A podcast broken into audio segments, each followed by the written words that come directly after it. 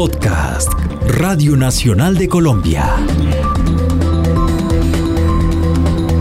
Entre líneas, una pausa para navegar entre libros, una oportunidad para escuchar autores y descubrir con ellos el universo de la literatura.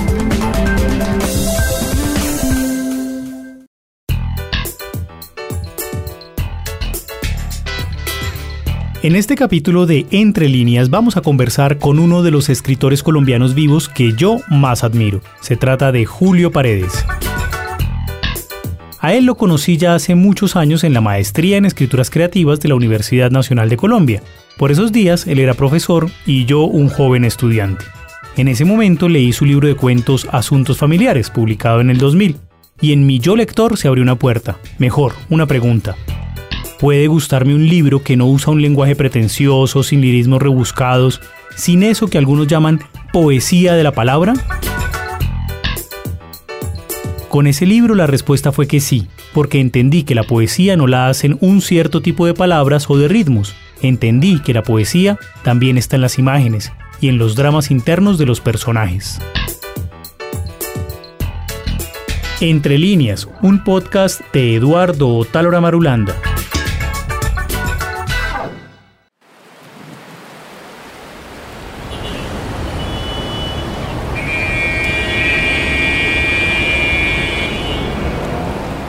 El invitado, Julio Paredes, la novela 29 cartas, autobiografía en silencio. Julio, bienvenido a estos micrófonos de Radio Nacional de Colombia. Buenos días, Eduardo. Muchas gracias por la invitación. Ay, un placer.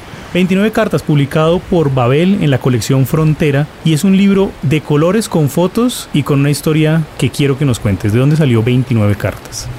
Pues, como decía Felisberto Hernández, pues yo creo que es una explicación falsa porque no recuerdo muy bien como los momentos, pero es una novela que surge un poquito accidentalmente porque se atraviesa un poco con la novela que estoy trabajando ahora. Entonces, yo creo que sale de una. Yo empiezo a hacer como, una especie de práctica visual del cielo de Bogotá desde el apartamento donde yo vivo y empiezo a tomar a registrar las nubes. Es decir, hay, un, hay una idea ahí que también está vinculada con la novela que estoy escribiendo. Y por una lectura que estoy haciendo de correspondencias, ¿sí? Pero yo creo que. Y estoy leyendo en ese momento también temas de cerebro y de, de accidentes y tiene que ver también con un libro de cuentos que tengo ahí también como en, remojo que se llama eh, Enfermedades Olvidadas y es sobre síndromes un poco fantásticos pero que definen un poco la personalidad y los destinos, etc.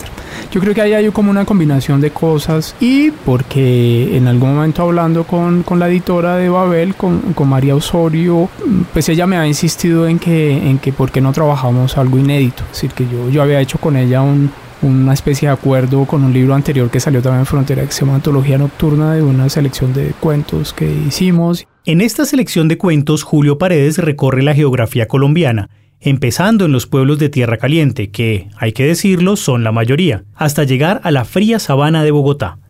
En este libro, dijo uno de los críticos que lo leyó, los lectores quedan enganchados rápidamente con los protagonistas y su entorno, con las historias que surgen a su alrededor y que enseguida los colombianos relacionamos con nuestros conflictos. Otro crítico afirmó que esta antología recorre espacios, encuentros y sentimientos cargados de muerte, soledad y enfermedad, que es una selección inquietante y oscura que, en conjunto, abre una ventana muy particular a la obra de Julio Paredes, por donde asoman entornos rurales, los recurrentes peligros del orden nacional, mujeres acalladas y una colección de hombres con un pasado teñido por la duda y el crimen. Y de ahí yo creo que fue donde salió la novela. Pues usted sabe que, las novelas y, la ficción no tienen como una explicación totalmente racional, ¿no? Hay un enigma y que por lo menos a mí me interesa mucho ese enigma, de dónde vienen las historias. Entonces creo que es una combinación de muchos, de muchas variables como esas. El personaje tiene una particularidad y esto es bonito empezarlo a construir porque los personajes se definen en la literatura por sus características físicas pero este en particular por su problema de memoria. Un día perdió el recuerdo de quién era y empieza una reconstrucción de identidad de no quién era, sino quién voy siendo. Sí, sí, sí, sí. Bueno, esta enfermedad, ¿cómo se llama y cómo apareció en ti como tema literario? Pues es un accidente cerebrovascular, básicamente, y le genera pues unos síntomas y una condición, digamos, que, que es natural a, a, diferentes accidentes de ese tipo. Y yo obviamente hago aquí como una especulación y, y más adelante pues le voy a contar una cosa que sucede con el libro. Y lo que quería yo era que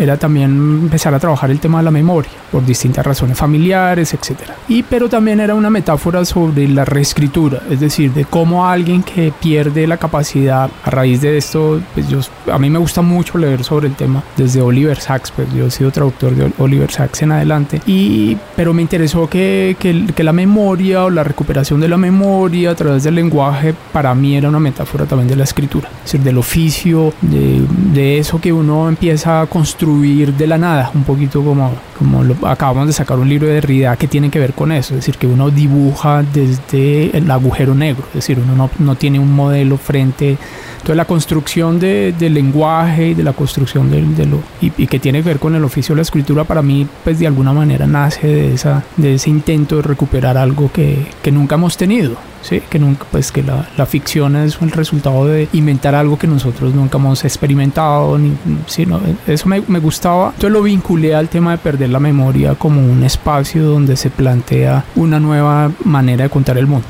Sí.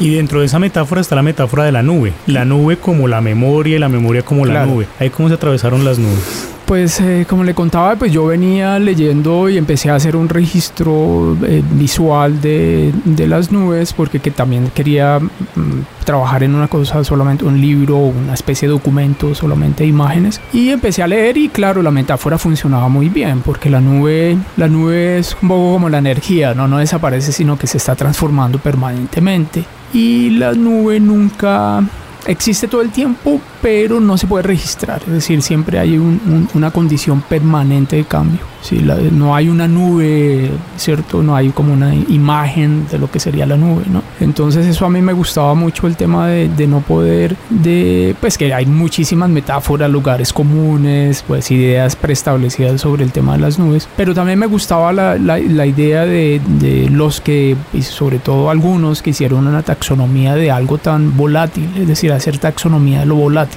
¿sí? de algo que realmente no se puede registrar.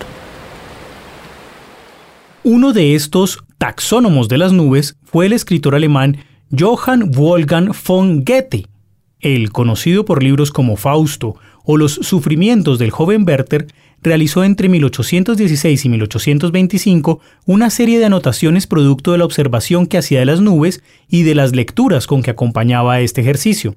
Su interés fue tan intenso que incluso redactó un texto que tituló Ensayo de Meteorología, en el que citó los libros que leía y denominó a cada tipo de nube que observó por su nombre exacto.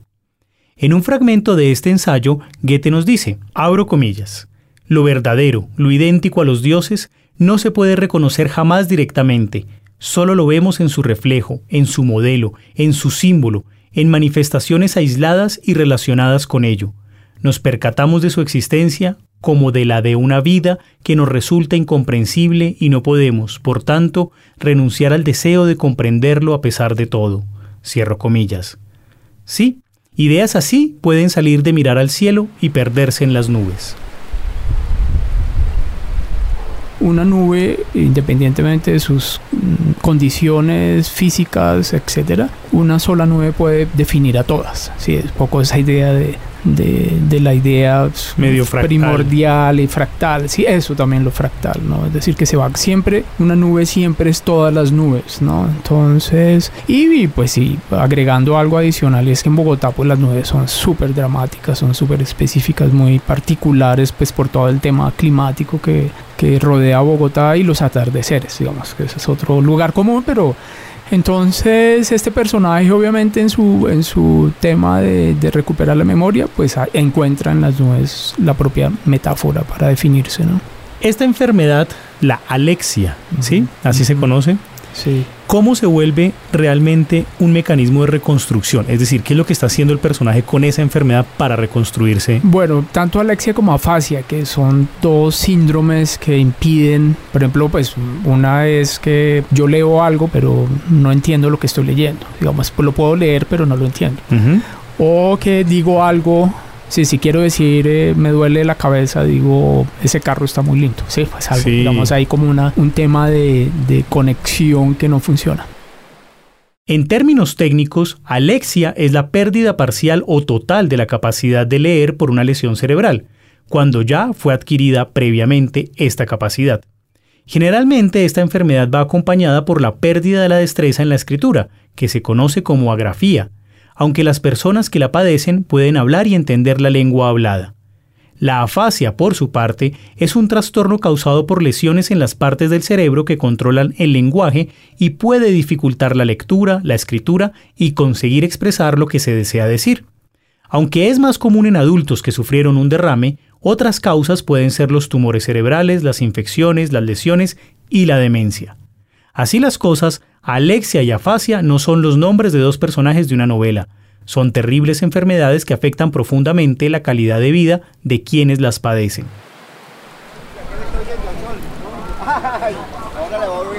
Entonces un poco la lucha del personaje es no tanto recuperar lo que perdió, sino entender quién es ahora, en la novela yo insisto en que, que no es una nostalgia del pasado, ¿sí? es un desconocimiento del pasado, él pierde toda referencia puntual de que eso sucede, digamos. Y yo leí, por ejemplo, un texto de un, un estudio que se llama En tiempo presente, que es un caso un particular de un paciente que vive todo el tiempo en presente, es decir, no tiene ni futuro ni tiene pasado, está todo el tiempo viviendo en el presente. Que si nosotros hacemos, estamos haciendo esta, esta entrevista, yo eh, a los 12 segundos me, olvido de que estoy en esta entrevista. Entonces, eh, este personaje está luchando contra todo eso, es decir, está en un presente continuo, está en un presente como una especie nebulosa, de nuevo una nube que se transforma, pero en realidad no necesariamente está buscando una explicación del pasado, sino una explicación del presente. Entonces, en la lucha, en la, en la digamos, en la convalecencia, uno de los síntomas, varios síntomas que tienen es esa fase de Alexia, que lo llama como una especie de, ninfas que lo persiguen, etcétera, y que siempre están ahí presentes porque puede haber una recaída. Y lo que está tratando es de, y por eso el tema de la carta es que la carta se vuelve un detonante, una lectura, es decir, de nuevo la metáfora sobre la lectura.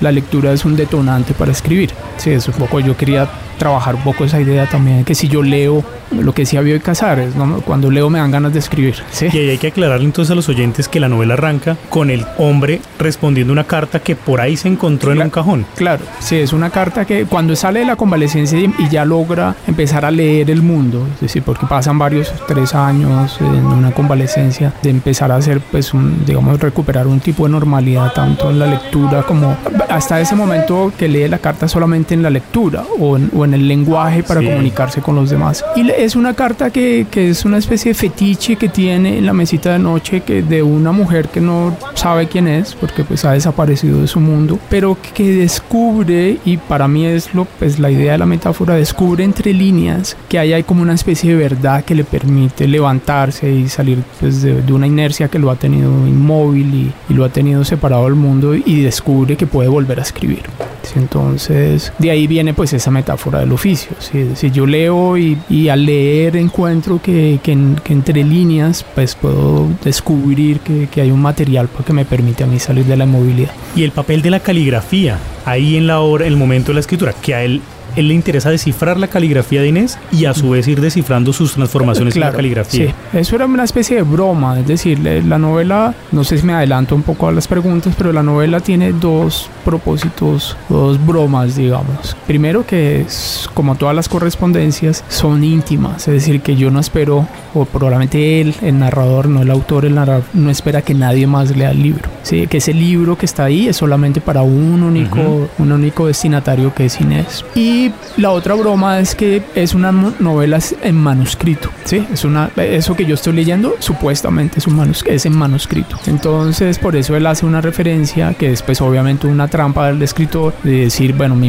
perdone la letra porque también estoy aprendiendo a escribir literalmente, es decir, fisiológicamente, pero también mentalmente, es decir, como construcción de un mundo. Entonces, la caligrafía, claro, la caligrafía, él pensaba que en esa primera lectura que hace la, de la primera carta de Que lo acompaña durante unas noches, él pensaba que era bonita la carta, ¿sí? que era una carta bonita porque estaba como en una pluma y que Con tenía unos adornitos. sí, en unos las puntas. adornitos y obviamente eso es pues un, un- una- un- un chiste secreto, pero después se identifica que no, hay algo, es decir, es también como el tema de la edición y de que yo puedo tener un libro muy bonito y, y no encontrar nada, pero también eso es como una fisura por donde me puedo meter y encuentro que sí, oye, hay algo más, sí, cuando uno lee hay algo más que, que una historia bonita o que tendrían que haberlo. Para, para que sea un detonante para, para escribir otra vez. Y una pregunta en ese sentido. Aprender a nadar es una acción que este personaje va a realizar. Es decir, se dice del protagonista de la novela que era un gran nadador que pasaba tres horas recorriendo la piscina,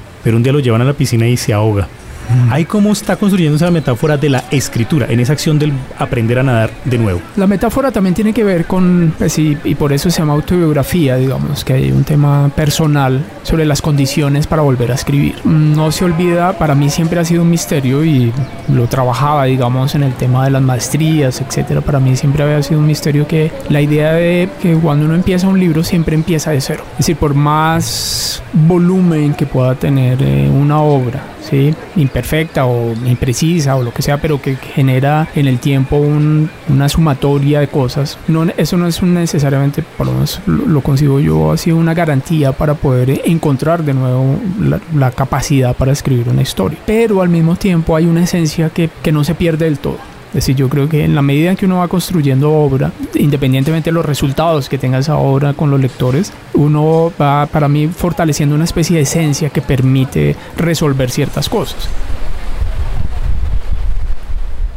Julio Paredes es uno de los escritores de oficio que lleva a cuestas una larga lista de títulos. Entre sus libros de cuentos están Salón Júpiter y otros cuentos de 1994, Guía para extraviados de 1997 y Asuntos familiares del 2000.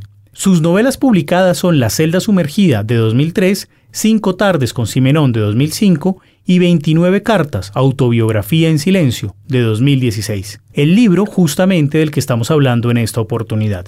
Además de escritor, Julio también ha sido director editorial de libros de referencia en Editorial Norma, coordinador editorial del programa Libro al Viento y director editorial del Instituto Caro y Cuervo. Actualmente es el editor general de la Universidad de los Andes y traductor de autores como Alice Munro, Thomas Cahill y Oliver Sacks. Entonces en el tema de la natación es como él pierde la noción o la, la idea de lo que era antes, es decir, de ser un nadador más o menos consumado que practica la natación durante varios días a la semana.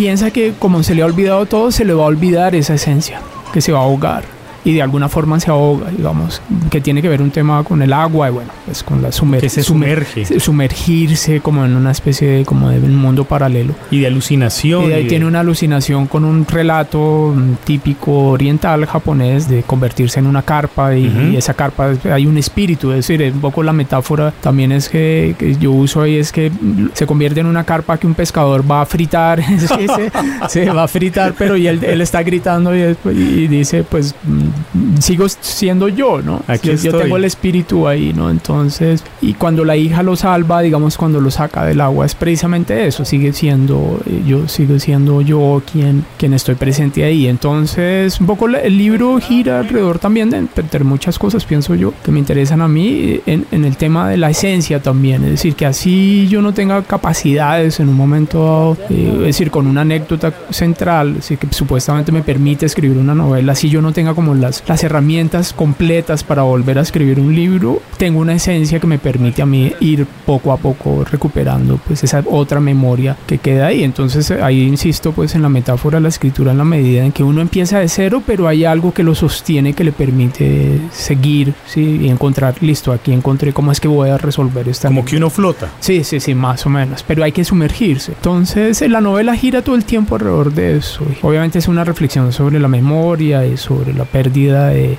de una esencia que aparentemente antes era fundamental y que con el tiempo, que es un poco también una revisión que yo puedo hacer un poco del- de, lo que a mí me ha sucedido con el tiempo, uno dice, bueno, tampoco era tan importante todo eso que yo consideraba tan importante. Claro, los recuerdos no eran tan importantes. Sí, o la vida misma, sí, porque pues ese es un personaje que pues que siendo pues un, un, especialista también quería pues hacer un homenaje un poco a la gente que ha hecho investigación, por ejemplo en novela, en lenguas en vía de extinción, que son, que no es solamente el lenguaje, digamos, los léxicos, no solamente, sino la construcción del mundo, es decir, hay un lenguaje porque hay una construcción del mundo, si ese lenguaje, si ya no hay más hablantes de ese lenguaje, esa otra construcción del mundo desaparece, ¿sí? los sueños, las ideas, la, la realidad, la representación de la verdad, bueno, una cantidad de cosas desaparecen si yo ya no tengo un hablante que me diga a mí cómo consideraba y cómo concebía ese mundo a través de las palabras. Entonces,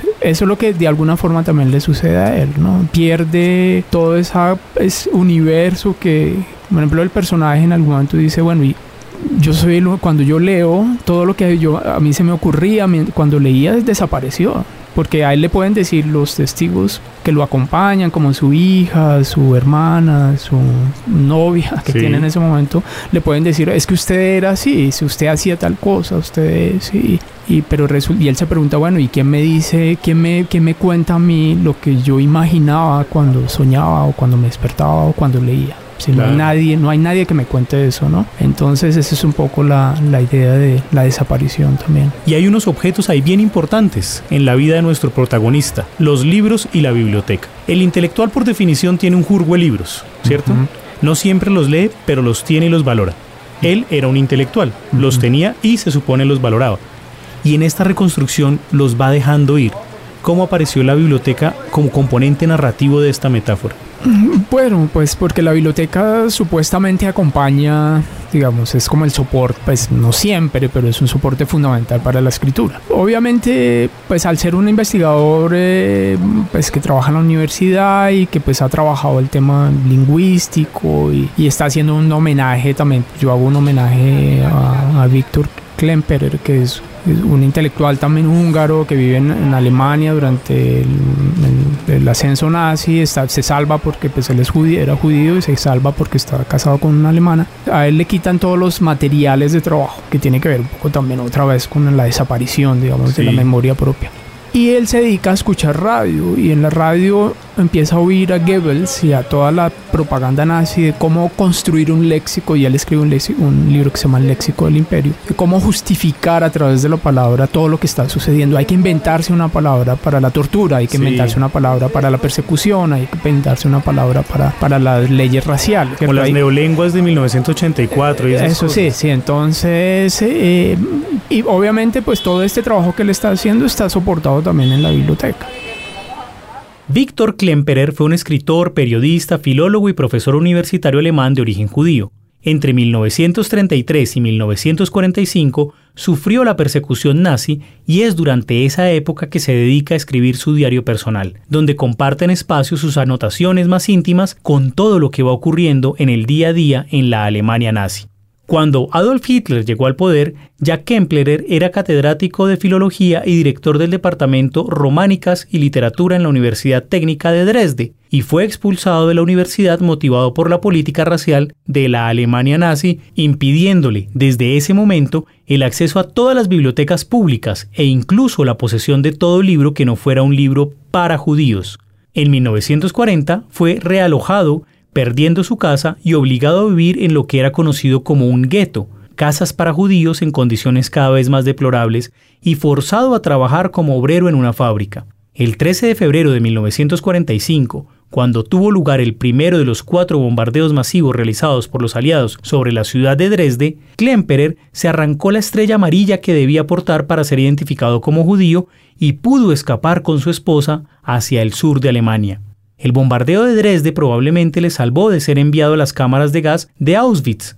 Su mujer le acompañó en todo momento, salvando sus diarios al ocultarlos en la casa de una amiga. Digamos que para mí la lectura siempre ha sido un, tema fundamental. Entonces, pues obviamente eso está vinculado a una biblioteca lo que decía usted de la idea de que uno en una biblioteca, que es una idea muy bonita que decía Gabriel Said, que me gusta muchísimo, que es que las bibliotecas también son los libros que uno se quiere leer. Sí. Es decir, eso también es una biblioteca, es también el deseo de construir. Y las bibliotecas están armadas así, es decir, uno siempre va a tener un, remanente que quiere leer, pero que no, probablemente no va a leer nunca. Entonces para mí también era una metáfora trabajar el tema de la biblioteca. ¿Por qué? Porque en la biblioteca estaba supuestamente una respuesta posible a la memoria. Claro, él se iba a encontrar en los subrayados, en las anotaciones. Sí, entonces, pero me gusta, me, me pareció divertido también que él preguntara, bueno, ¿qué él hace un esfuerzo por, por empezar a leer y de nuevo porque empieza de cero y se pregunta qué tal que yo estoy leyendo otra vez los libros que había leído y dice que no sé, sí, no sé o estoy leyendo los que no me leí, que no me leí. los que no me leí. Obviamente la, la, biblioteca es una especie de acompañamiento, es decir, lo, lo abruma el volumen, ¿no? pues que uno sabe, usted sabe, una biblioteca es un lastre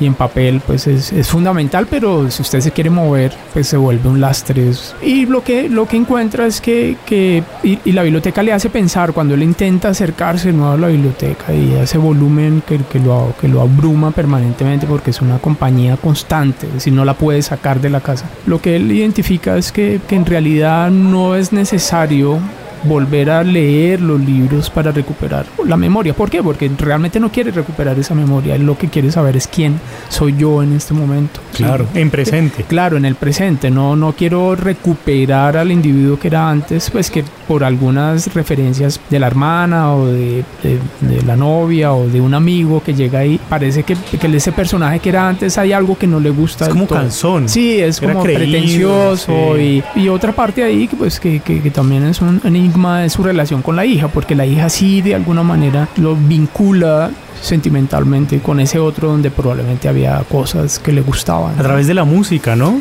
Sí, ese es otro de los temas de, en, en, un libro de Oliver Sacks que se llama Alucinaciones Auditivas, que es un tema de ne neurofisiología y pues que trabaja mucho eso, es, es que la gente, por ejemplo, oye música o, o compone música y que así no pueda leer las letras ¿sí? Así no tenga la capacidad de leer y entender lo que está leyendo, si las canta, las puede cantar, ¿sí? Y puede cantar algo que se aprendió hace 20 años, es una locura, digamos que el cerebro en ese sentido es, pues, es, un, es una especie como de, de, laberinto que no tiene fin, ¿no? Entonces, cuando él escucha los tangos con la hija, él puede cantar esas canciones, pero no las podría decir, si no las puede recitar, digamos, porque Ajá. no tiene cómo tampoco las puede leer, ¿sí? Pero cuando las canta, y eso es un síndrome que a mí me parece maravilloso, cuando las canta sí las puede, sí las puede saber, las canta como son, ¿no? Entonces, la biblioteca, bueno, retomando el tema de la biblioteca, es que, pues él dice, pues a la larga no, sí, a la larga no, no me importa ni la biblioteca ni la obra que yo estaba haciendo, ¿sí? Es decir, es un poco una, ahí hay una propuesta, una intención, bueno, ¿qué sucede cuando yo quisiera en un momento olvidarme de todo, ¿sí? realmente, ¿sí? dejar todo atrás?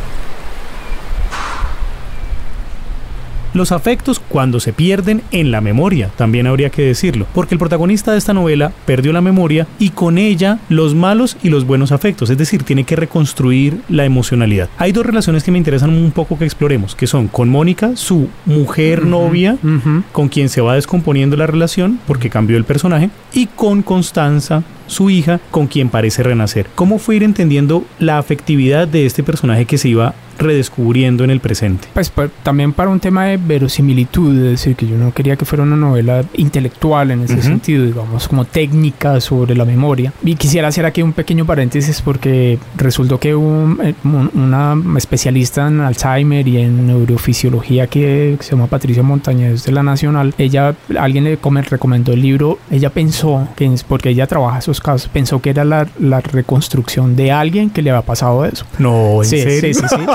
y se volvió un caso. Ella pensó, cuando ella me, me, me, contactó, ella pensó que ese era un caso clínico que alguien había transcrito de una manera real en el libro. Entonces eso fue, fue muy, muy desconcertante y se volvió un libro, pues ella la ha usado un libro, como libro de texto casi. De, Pero felicitaciones. No, buenísimo. Sí, sí, eso es, una sí, neuropsicóloga. Sí, no, y totalmente. Y ella es súper especialista en esto desde hace 30 años. El caso es que, bueno, obviamente en todos los relatos el tema emotivo, digamos, el tema familiar es fundamental, digamos, eso sí es definitivo para, para estos tipos de síndromes y circunstancias, sí. es decir, para todo el mundo, obviamente, pero aquí adquieren un énfasis y como uno, una, un, un, pues una naturaleza mucho más dramática. Entonces, pues yo quería explorar dos, dos universos que a mí me interesan mucho, las relaciones afectivas con los hijos, sí, que con las hijas, pues yo tengo dos hijas, uh -huh. y el tema de la el resultado de una separación sentimental que abre una supuestas puertas para otras cosas. Entonces era evidente para no caer en un sentimentalismo pues, que, que era posible pero que no quería caer y de víctima digamos en ese sentido que obviamente la relación con Mónica que es su mujer que está ahí como que lo ha acompañado que llegó antes del accidente obviamente pues eso no podría ser lo mismo es decir, eh, evidentemente, y él se hace la pregunta, es decir, ¿cómo, ¿por qué me siguen queriendo personas que saben que yo ya no soy ese otro? ¿no? Esa es una pregunta clave ahí. No es que él no las quiera, pues porque él dice, yo mantengo una esencia en todo caso, no he perdido del todo, yo sé que mi hija es mi hija ¿sí? Lo que no sé es cómo era mi hija, ¿sí? no sé, y, no sé ella qué pensaba de mí. Entonces lo de Mónica también, es decir, él, llega un momento en que como la biblioteca, él dice, pues es que esto no me pertenece de alguna manera, no, no, no la mujer obviamente, sino el sentimiento, la, la, la, relación física, sentimental con ella, eso no es, como, es una total extraña, ¿no? Ahí hay una, una relación, no es, no es equilibrada porque es unívoca, porque ellos, los que están afuera, lo ven a él como él supuestamente sigue siendo. Y van y le piden como claro, que vuelva. Sí, claro. terminemos el manuscrito. Eso, sí, ella quiere como, porque supuestamente pues en estas, estas convalecencias a veces funcionan que si yo hago como una repetición de cosas puedo encontrar una esencia perdida, digamos. Y él ya no cree en eso, digamos, no, no es que no crea, sino que no le sucede. Entonces lo de Mónica, él dice, bueno, pues no la puedo decirle un día para otro, ella me está ayudando, quiere que yo vuelva a mirar el libro y cuando él dice yo y cuando yo leo el libro, pues a mí esto ya no, sí, a mí esto ya no me interesa mucho, ¿sí? así fuera fundamental, todo el tema de la memoria, la, memoria de la imaginación, que es como otro, otra metáfora de la escritura. Y entonces, pues obviamente eso se va desmoronando y, un poco lo que, le, lo que le sucede a Mónica, que es lo que yo supuestamente creo, porque no sé muy bien qué es lo que piensa ella tampoco, eh, cuando Mónica se desmorona un poquito frente a él es porque ella cree que él ya no la quiere. Y con su hija sucede un poco lo contrario, lo que usted decía, es decir, que, que con su hija como que se recupera algo que él cree que es fundamental y, y, lo lleva pues a unos extremos un poco que le da un poquito de vergüenza y es que llora y sí, no sabe si, si lloraba antes igual o sí, ¿no? Entonces con la hija recupera o no recupera, sino que se vuelve fundamental el presente Sí, es decir, con, Mónica es como el pasado que se pierde y, y, que es irrecuperable, que es como un lugar común de la relación sentimental, etcétera pero con la hija hay algo que, que, le permite a él decir, listo, este presente probablemente es más importante, ¿sí? Con mi hija, con Constanza, que lo que supuestamente sucedió antes, ¿no? Esto sí es como cuando él descubre eso, porque pues yo tenía un, un inconveniente técnico eh, central y era, bueno, ¿cuándo se va a acabar esto? porque las cartas podrían ser las cartas pueden ser, entonces hice otra trampa y, bueno, y, el desenlace fue cuando Constanza, cuando él descubre eso, Constanza hay un desenlace. Él dice, listo, me voy a ir.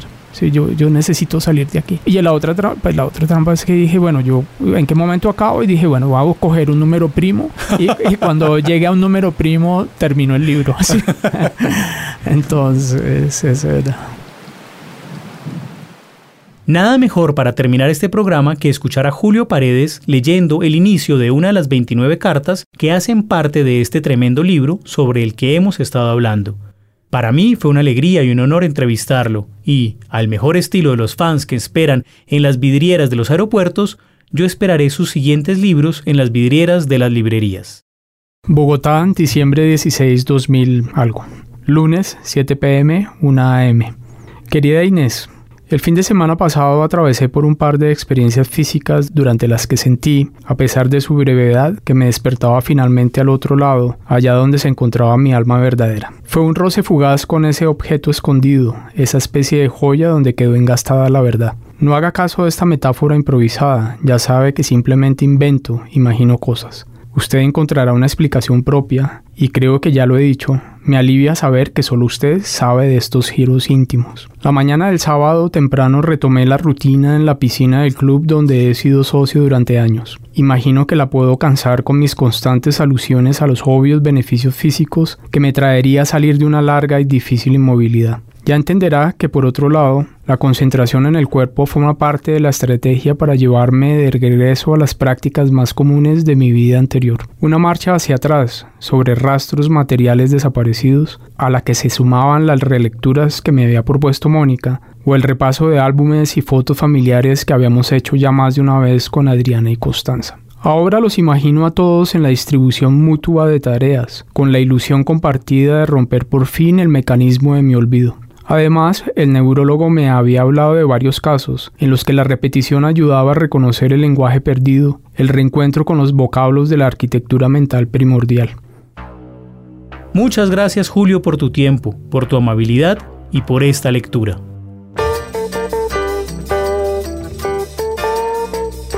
Entre líneas, un podcast de Eduardo Otálora Marulanda.